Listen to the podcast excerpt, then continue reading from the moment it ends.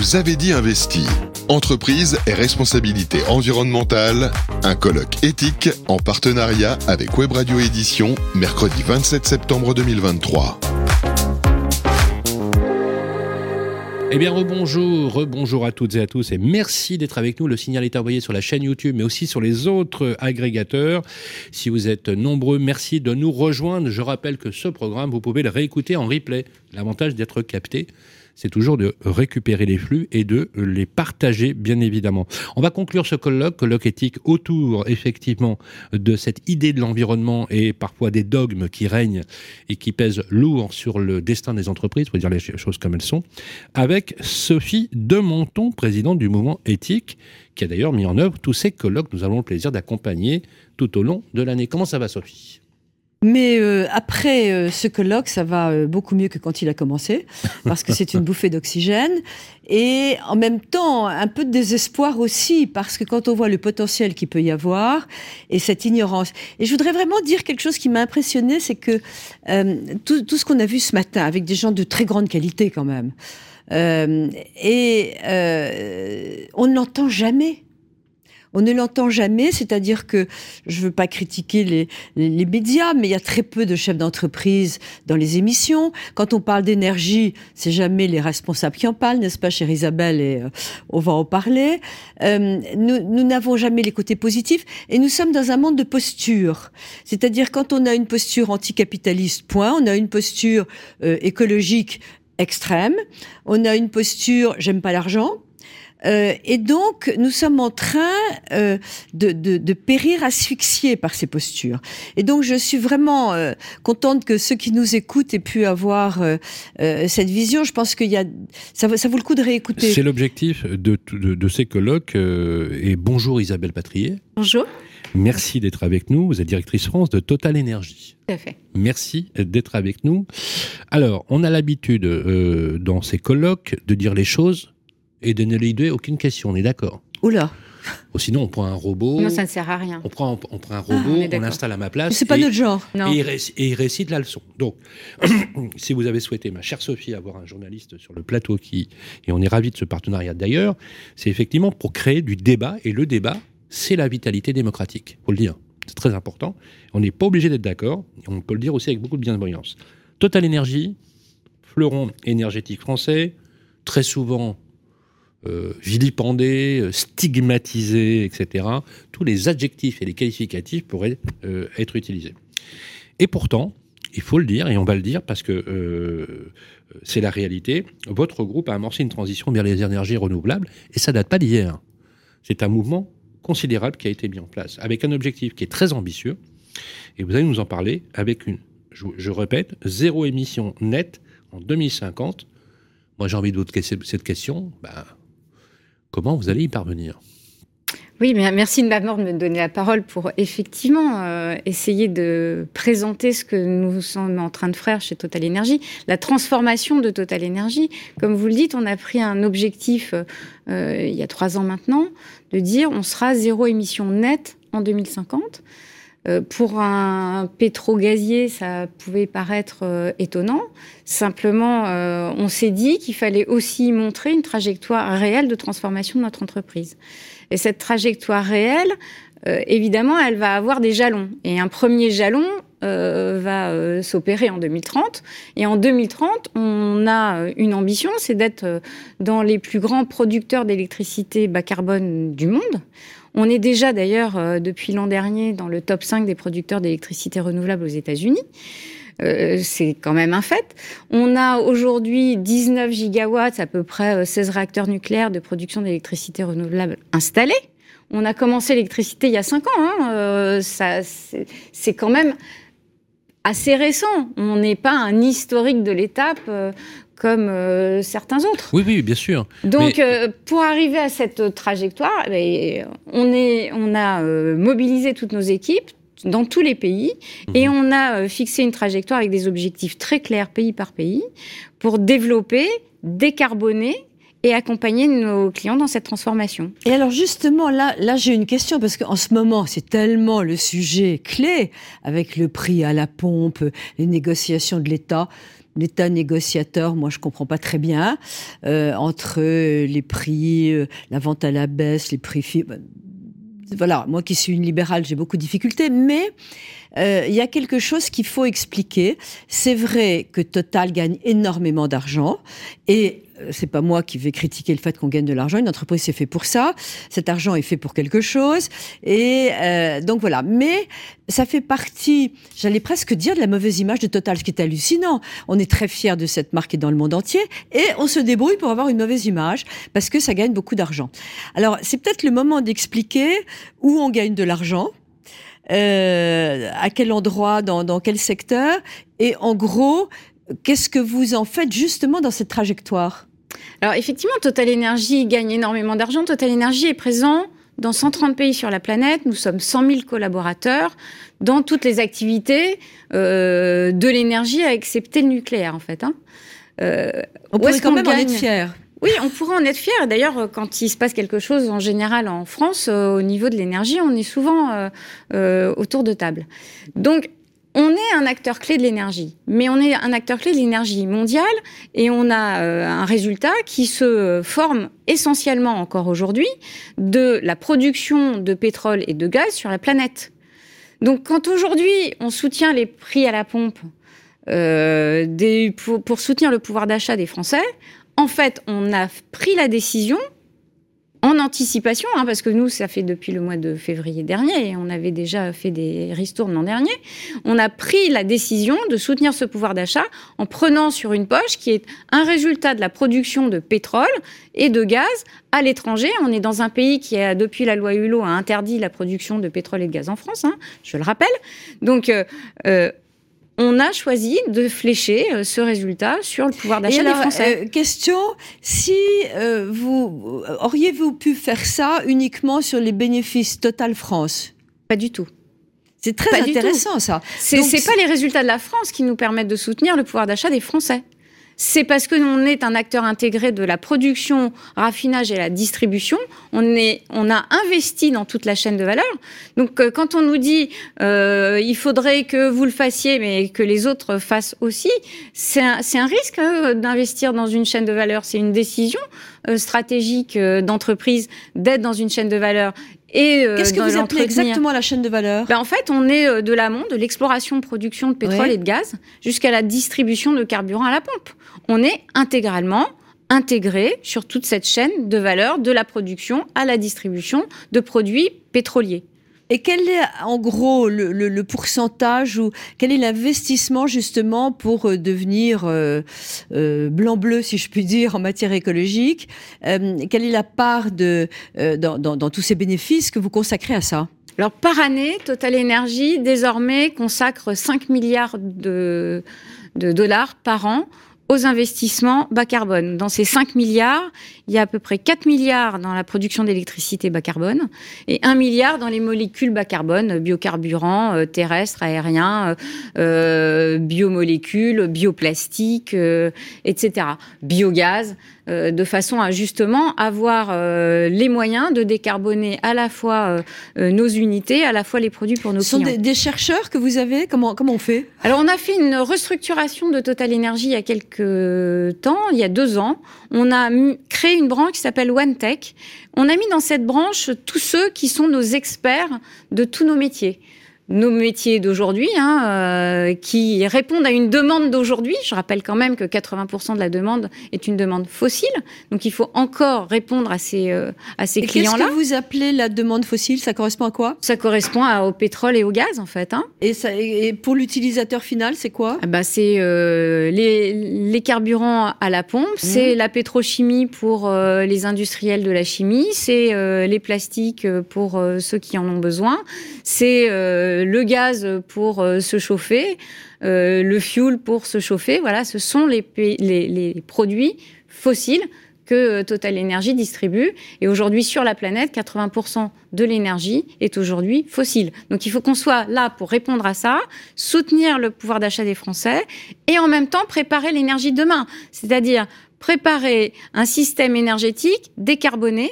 et décarboner nous-mêmes nos installations. On a fermé la moitié de nos raffineries en France reconvertir nos sites sur des euh, positions euh, et des actifs bas carbone. Recyclage de plastique, on va euh, inaugurer bientôt la première unité de recyclage chimique des plastiques de France sur le site de Grand Puy, qui était la seule raffinerie d'Île-de-France. On va inaugurer dans trois ans, je pense, la première bio-raffinerie de biocarburants aériens, parce que on est entre Orly et Roissy, et ça va nous permettre d'approvisionner et de baisser l'intensité carbone du jet qu'on distribue euh, dans le secteur aérien. On a euh, inauguré il y a euh, quelques mois, il y a deux mois, début juillet, la plus grande ferme solaire sur ce même site de la raffinerie d'Île-de-France, qui est couplée avec 22 containers de batteries pour pouvoir stabiliser cette énergie qui est intermittente, du solaire qui, à partir de 16 heures l'hiver, euh, ne donne plus. Or, on a besoin de cette énergie euh, le soir en rentrant du bureau pour euh, avoir cette électricité chez soi. Et voilà ce que nous faisons. Et en parallèle, on décarbone nos actifs. Quand on a besoin d'hydrogène dans un process industriel, bah, il faut que cet hydrogène se décarbone et donc on décarbone notre hydrogène en essayant de produire de l'électricité avec des électrolyseurs pour décarboner cet hydrogène. Vous voyez, tous les tous les efforts d'investissement que nous faisons à la fois pour accompagner la transition énergétique et les produits pour nos clients, mais à la fois pour transformer nos actifs nous-mêmes, ce qui veut dire qu'aujourd'hui en France, Total Energy est leader de la production de biogaz français. Hein. Euh, on est les premiers aujourd'hui. On est parti quand même de rien du rien. on est bon par rapport aux autres dans le monde. On est. Ben en fait, euh, on a, on a, euh, on est devenu parmi les leaders en Pologne, parmi les leaders aux États-Unis, ce qui me permet aussi de comparer l'efficacité et la rapidité de développement d'un projet entre la France ah, et les autres pays. Ben, je vais vous donner un exemple sur la biométhanisation, par exemple. Quand on fait du biométhane, on a un plan d'épandage puisqu'on récupère des digestats à la sortie du biométhaniseur. ce digestat en France, c'est euh, deux ans pour avoir euh, la validation d'un plan d'épandage. C'est euh, deux mois aux États-Unis. Exemple. En France, c'est entre 8 et 10 ans. Vous le dites, ça, au pouvoir public ben, Je le dis et je le répète. Qu'est-ce qu'ils disent bah, Qu'effectivement, il y a eu une loi d'accélération des renouvelables cette année. Euh, on verra ce qu'elle donnera. Aujourd'hui, on est entre 8 euh, et 10 ans sur une centrale solaire, on est euh, à plus de 10 ans sur de l'éolien. d'aller plus vite, ça irait vraiment plus vite, je veux dire, votre transformation? Bah, Écoutez, en France, une centrale solaire, c'est 14 permis. Donc déjà, quand je vous dis ça, voilà, déjà, il faudra voir les gens pour les instruire, ces permis en France. Ça, c'est un vrai sujet. Est-ce que on se met en ordre de marche? Pour tracer cette trajectoire, mais accompagner ceux qui, qui investissent. Parce qu'à un moment donné, on va regarder les effectifs qu'on va mettre pour accompagner nos collaborateurs, pour euh, accompagner ces projets, mener ces projets jusqu'à leur terme. Mais euh, c'est un peu désespérant quand vous vous dites que vous mettez 8 euh, à 10 ans pour une centrale solaire entre les permis, les recours, les concertations, les administratifs. Quand vous dites centrale solaire, c'est quoi? C'est de l'éolien C'est du photovoltaïque? Solaire, c'est du photovoltaïque. D'accord. Donc, euh, Mais c'est pas plus euh, simple d'équiper des surfaces planes euh, existantes? Mais c'est des surfaces souvent planes existantes. Hein. On a souvent aussi, même d'ailleurs, quand on met une centrale solaire, il, faut un permis. Ah, il faut un permis, bien sûr, il faut un permis. Donc ça prend énormément de temps. Et euh, que vous êtes aussi freiné par des... Parce qu'on a vu tellement de manifestations de gens qui étaient là pour empêcher une usine parce qu'il y avait une grenouille qui était de mauvaise humeur, que est-ce que vous avez l'impression d'être freiné aussi par des mouvements politiques, par l'écologie telle qu'elle est, par une forme d'extrémisme? Est-ce que c'est, ça existe? En fait, euh, prendre en compte l'intégralité de tous de façon séquencée, mmh. en les euh, cumulant, n'accélère pas les choses. Il faut prendre en compte probablement toutes les, euh, toutes les attentes de nos, euh, riverains, euh, des populations, des citoyens. Je peux comprendre qu'à un certain nombre de fois, ça puisse poser des problèmes. Mais on ne peut pas les superposer. Il faut instruire ces dossiers en global, euh, et répondre aux questions et s'adapter aux environnements en global. On ne peut pas euh, dire je fais pendant 12 mois l'instruction de tel dossier et puis j'ai tel permis, puis je passe au suivant. À un moment donné, il faut pouvoir superposer les, les autorisations parce que sinon on n'avance pas. Qu'est-ce que vous en pensez? Euh, je réfléchis en même temps en me disant que je, je, je, ne voyais pas. Je réfléchis toujours en manager, c'est terrible. Quand on est à la tête d'une boîte, on a des décisions à prendre, il faut que ça aille très vite, etc. Et je ne comprends pas le management de l'État.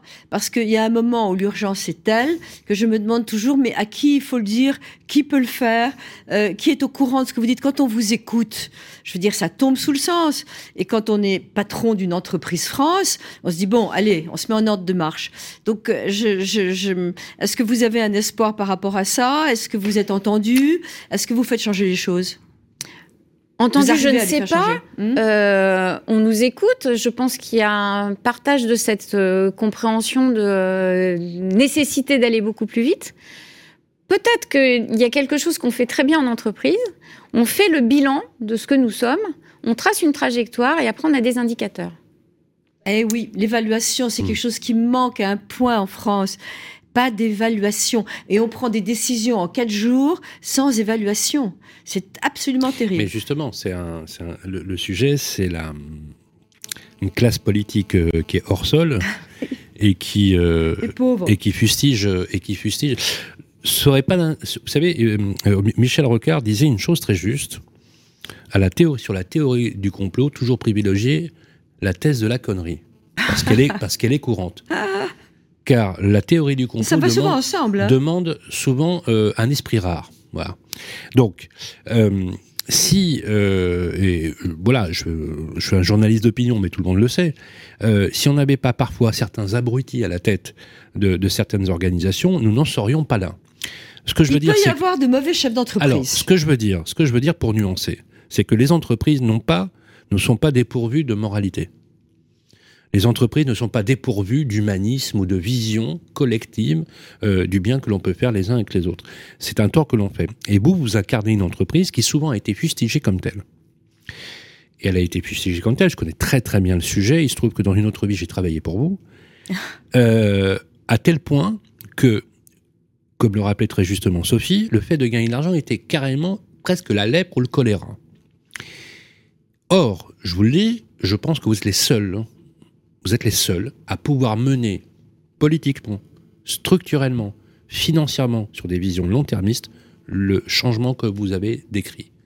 Et c'est à vous, et c'est à vous que doivent être orientés, et doivent s'orienter tous les efforts politiques pour vous aider à le faire. Parce je vous confirme qu'on est ceux qui investissent, euh, pardon. Sophie, ça représente aussi le pays. Parce qu'on parle aussi de la France. Oui, mais je voudrais quand même, là, et pourtant je vais contre mes, mes convictions qui sont que l'entreprise est le socle fondamental sur lequel nous reposons. Euh, il y a malheureusement aussi des très grands patrons de grandes entreprises qui sont totalement incompétents et qui peuvent planter complètement ah, euh, tout un secteur. Et, euh, et, et, c'est quelque chose qu'il faut éviter. On a des cas d'une entreprise actuellement qui va être vendue parce que hmm. on la plante depuis des hmm. années, hmm. citons Atos. Mais à la question de l'entrepreneuriat, l'avantage de l'entreprise, vous êtes d'accord L'entreprise, l'avantage c'est que si vous n'êtes pas bon, bah, vous êtes en négatif et vous disparaissez. C'est vrai. Un homme politique ne, qui est pas bon, il disparaît pas forcément. Bon, on a quelques exemples quand même. Bon, euh, donc la sanction de l'entrepreneur, elle est réelle. Sans compter que l'entrepreneur, il met toute sa vie sur, le, sur, son entreprise. Il y met ses tripes. Et quand on voit comment il est considéré, effectivement, maintenant, vous, vous êtes une entreprise multinationale. Effectivement, euh, on incarne souvent, et d'ailleurs Sophie l'incarne souvent, des PME, des ETI, des petites entreprises qui font tourner le pays aussi. Et donc c'est bien d'avoir ce genre de tracteur. Est-ce que vous espérez, vous, chez Total Energy, euh, que la transition euh, va se faire dans une espèce d'alliance objective? Est-ce que vous plaidez pour cela? Et comment vous travaillez cette concertation avec d'autres pans de l'industrie euh, que ce soit pas forcément des concurrents, mais euh, la kyrielle euh, de, sous-traitants que vous avez, que vous faites vivre au quotidien, parce qu'on peut rappeler que Total Energy fait vivre une chaîne de valeur absolument considérable, vous l'avez rappelé tout à l'heure. Combien de sous-traitants?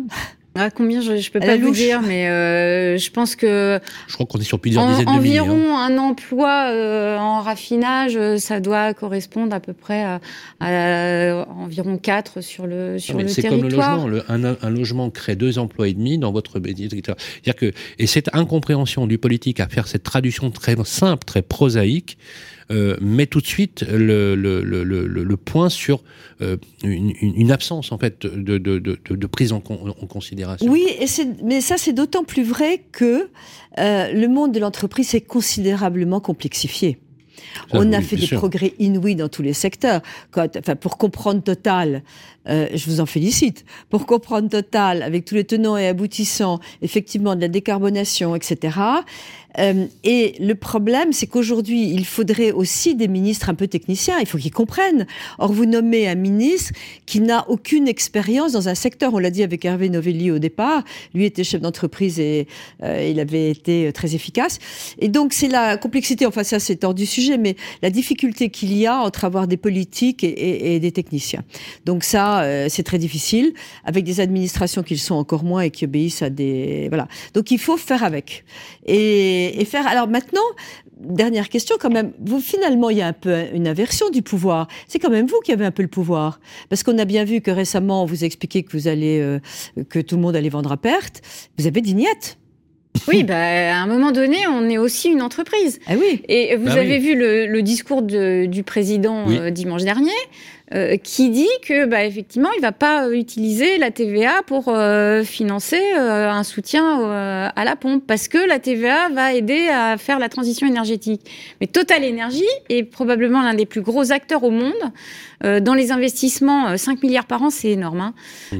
On, on, fait partie des seuls à, à mettre autant euh, d'investissement dans, la transition énergétique chaque année. Et dans les certificats d'économie d'énergie. Aussi, voilà. euh, c'est à peu près un milliard. On attend de savoir ce que donnera la, la période 6. Absolument. Euh, et aujourd'hui, bah, ce, ces 5 milliards-là, c'est des investissements qu'il faut qu'on fasse. Parce qu'on va nous reprocher, si on met ces 5 milliards en soutien des prix à la pompe, de ne pas investir dans la transition énergétique.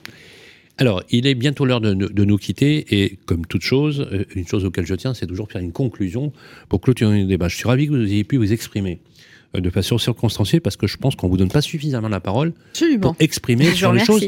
Et l'avantage avec Sophie de Monton, puisque tout se fait avec Sophie de Monton, c'est de vous donner la possibilité de le faire. Donc c'est à ça que servent les colloques, c'est de donner la, voix ou parfois aux inaudibles ou à ceux qu'on ne peut pas entendre. Et l'avantage, effectivement, et d'ailleurs on a tous les courants qui peuvent s'exprimer parce qu'il n'y a aucune exclusive, il n'y a pas de dogme. Nous ne sommes pas dans les postures. Absolument. Nous sommes dans la vérité du terrain. Absolument. Je vais vous demander à, chaque, à chacune, voilà, quelques petites trentaines de secondes, de faire cette conclusion. Je vais commencer par vous, Isabelle Patrier. Bah, ma conclusion, c'est euh, ayez confiance dans l'entreprise. Quand l'entreprise se fixe des objectifs, elle les atteint et elle met tout en œuvre pour ça. C'est ce que nous faisons, nous, et nos objectifs, on les atteindra.